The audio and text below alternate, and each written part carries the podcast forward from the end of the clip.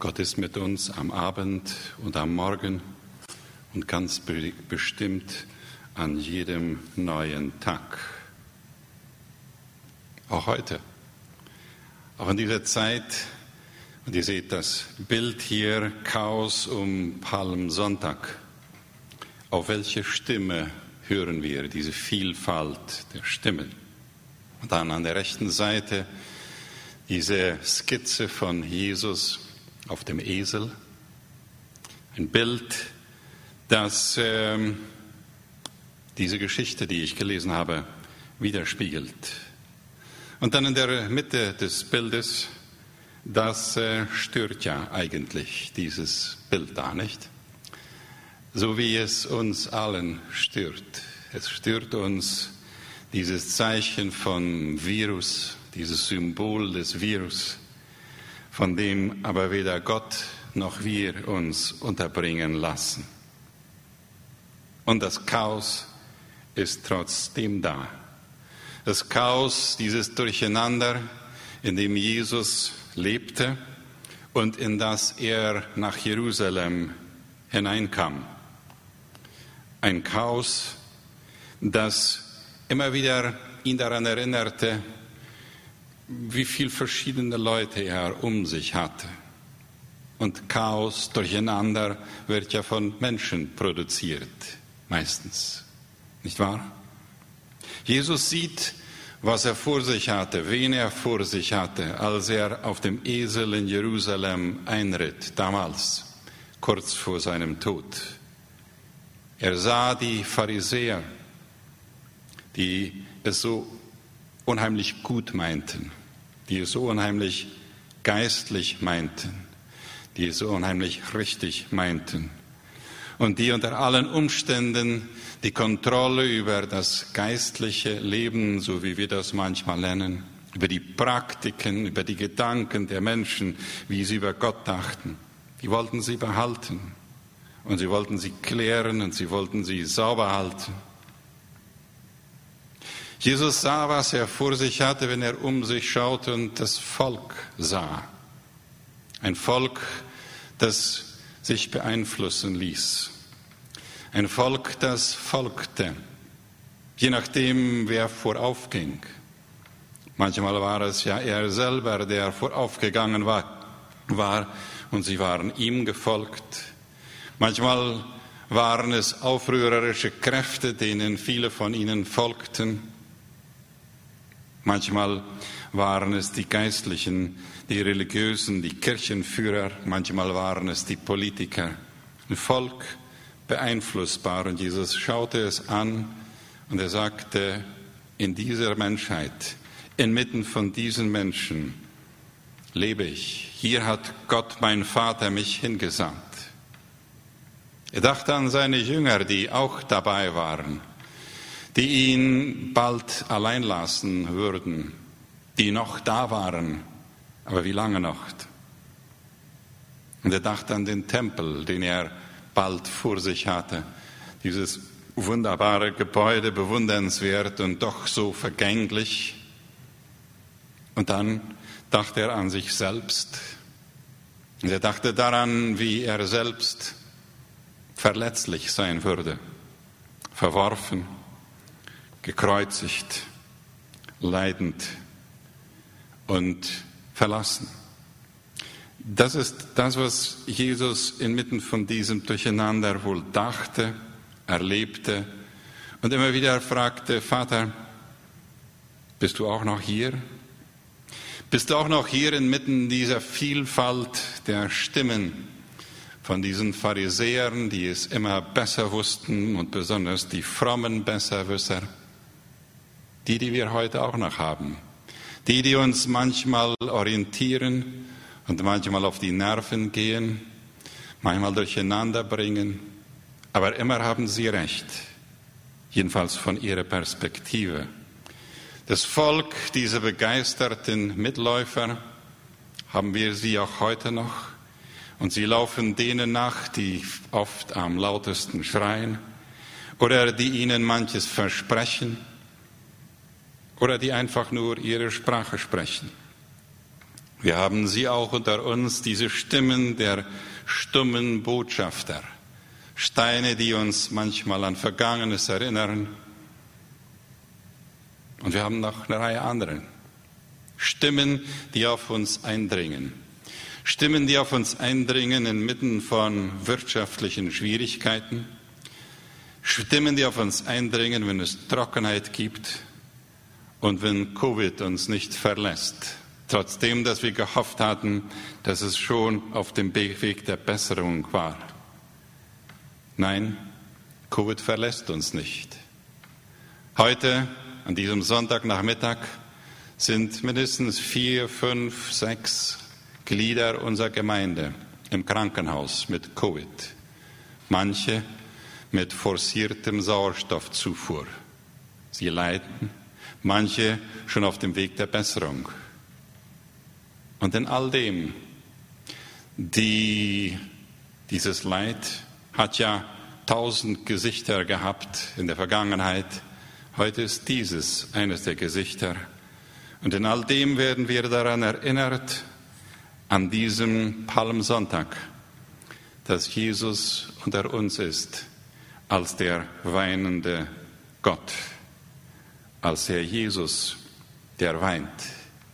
Jesus, der mitten in diesem Chaos ist und sich umschaut und auf dieses reagiert und dieses auf sich wirken lässt. Und dann sagt uns hier, sagen uns die Verse, lesen wir den Versen 41 und 42, und Jesus weinte. Weinte, warum?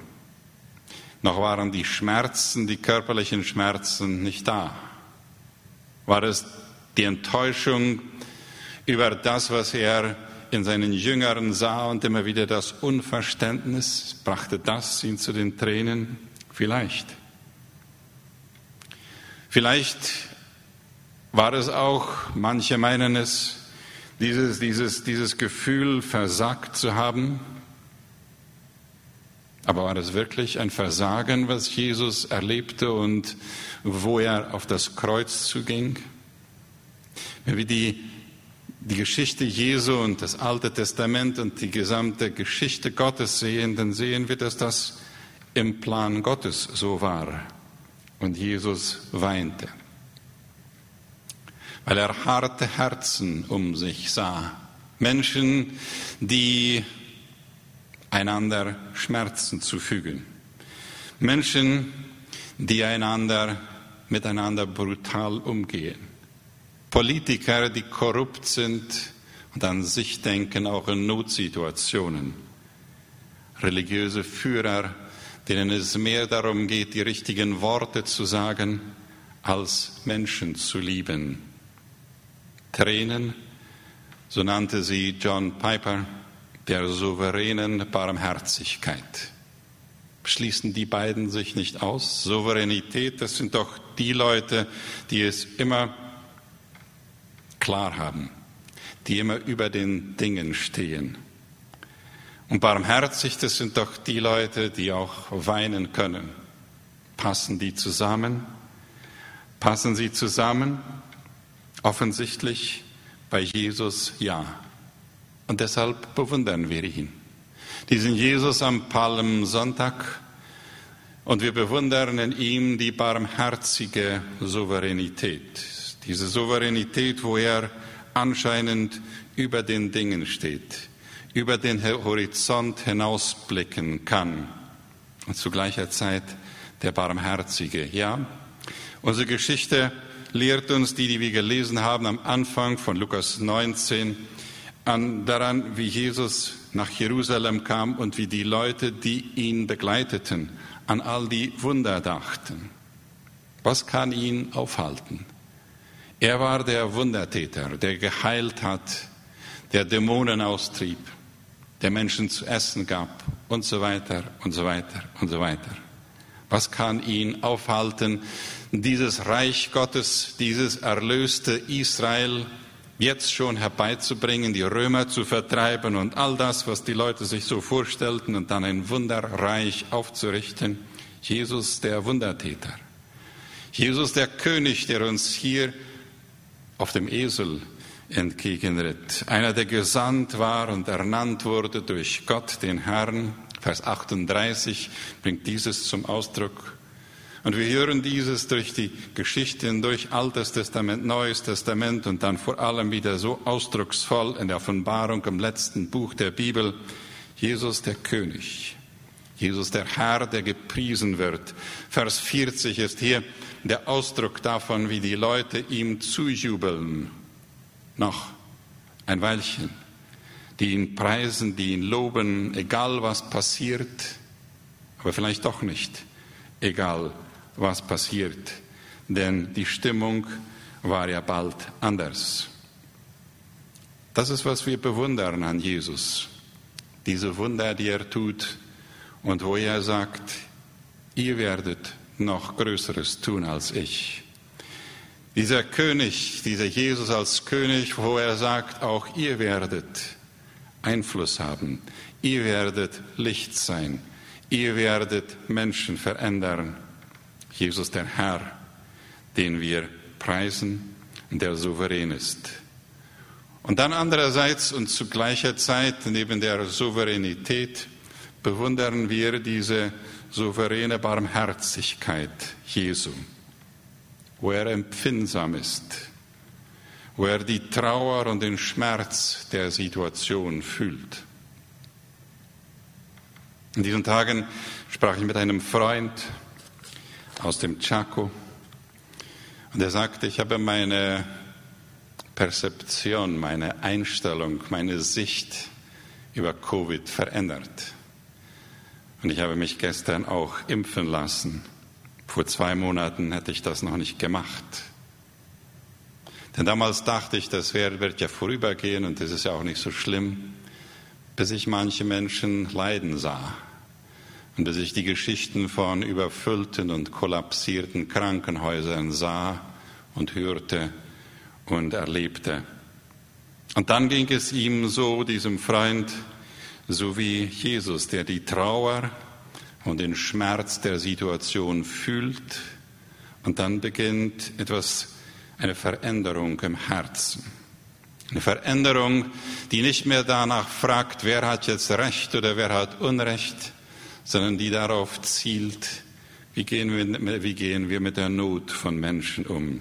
Das ist der barmherzige Christus, der auf dem Esel uns entgegenreitet und seinem Tod entgegenreitet, wo er selbst verleugnend sagt, ich gehe jetzt nach Jerusalem, dort werde ich sterben, dort werde ich gekreuzigt werden, dort werde ich gefoltert werden. Und das mache ich nicht, weil ich nicht anders kann, sondern weil das Gottes Plan ist mit der Menschheit und mit mir und er verleugnete sich selbst, das heißt, er suchte nicht nach seinem eigenen Recht. Er suchte nicht danach, Recht zu haben und bejubelt zu werden bis in die letzten Konsequenzen, sondern er kam, um zu sterben. Und er sagte Ja dazu. Er sagte Ja dazu, weil er behilflich sein wollte. Und das ist ja eine dieser Charakteristiken von barmherzigen Menschen, die Nachfolger Jesu sind, so wie Jesus helfend zu sein.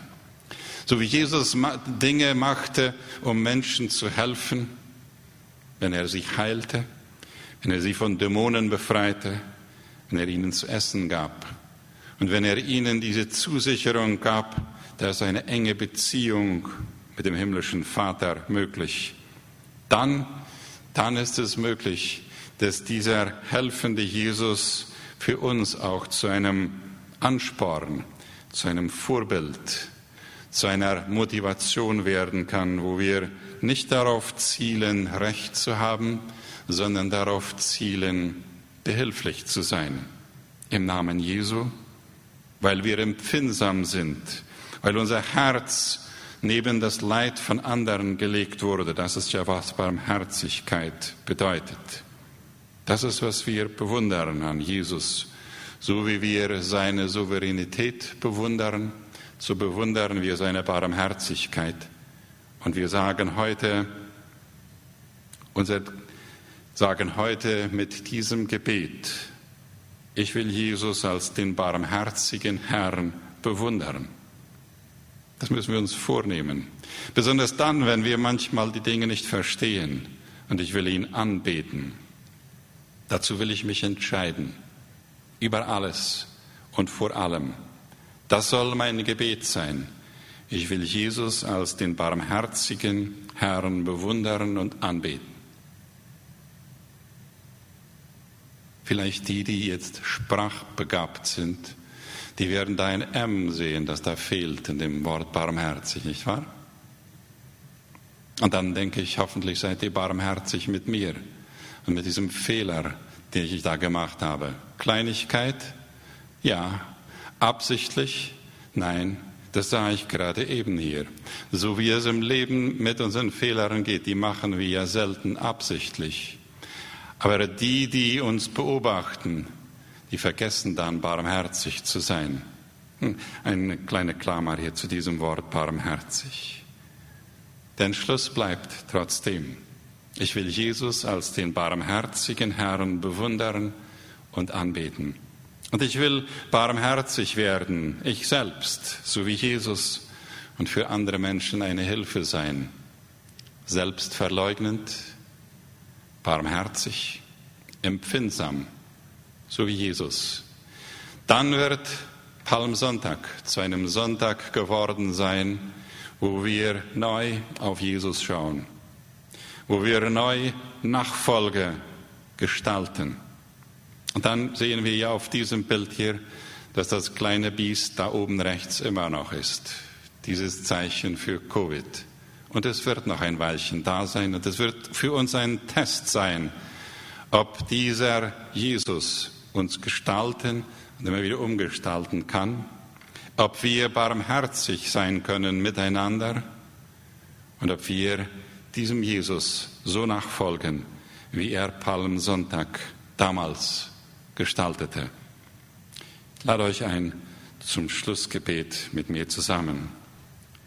Himmlischer Vater, du, der du Jesus begleitet hast, gesandt hast und dann begleitet bis in den Tod. Begleitet ab zwar Jesus das Gefühl dann irgendwann hatte, Vater, warum hast du mich verlassen? So wie auch wir manchmal in dieser Situation fragen, wo ist Gott? Wo bist du, Vater? Da wollen wir neu auf Jesus schauen, auf diesen barmherzigen Herrn, den wir anbeten und bewundern wollen. Und wir wollen uns neu verpflichten, miteinander barmherzig zu sein, so wie unser himmlischer Vater, so wie dein Vater, Herr Jesus, barmherzig war und ist und sein wird. Und dann wollen wir Menschen segnen, deinem Namen. Segnen, segnen, segnen, so wie du es gemacht hast. Und nun, Herr, all die, die uns hören und sehen, Herr, segne euch und behüte euch. Herr, lasse sein Angesicht über euch leuchten und sei euch gnädig. Der Herr hebe sein Angesicht über euch und schenke euch seinen göttlichen Frieden. Amen. Gott mit euch.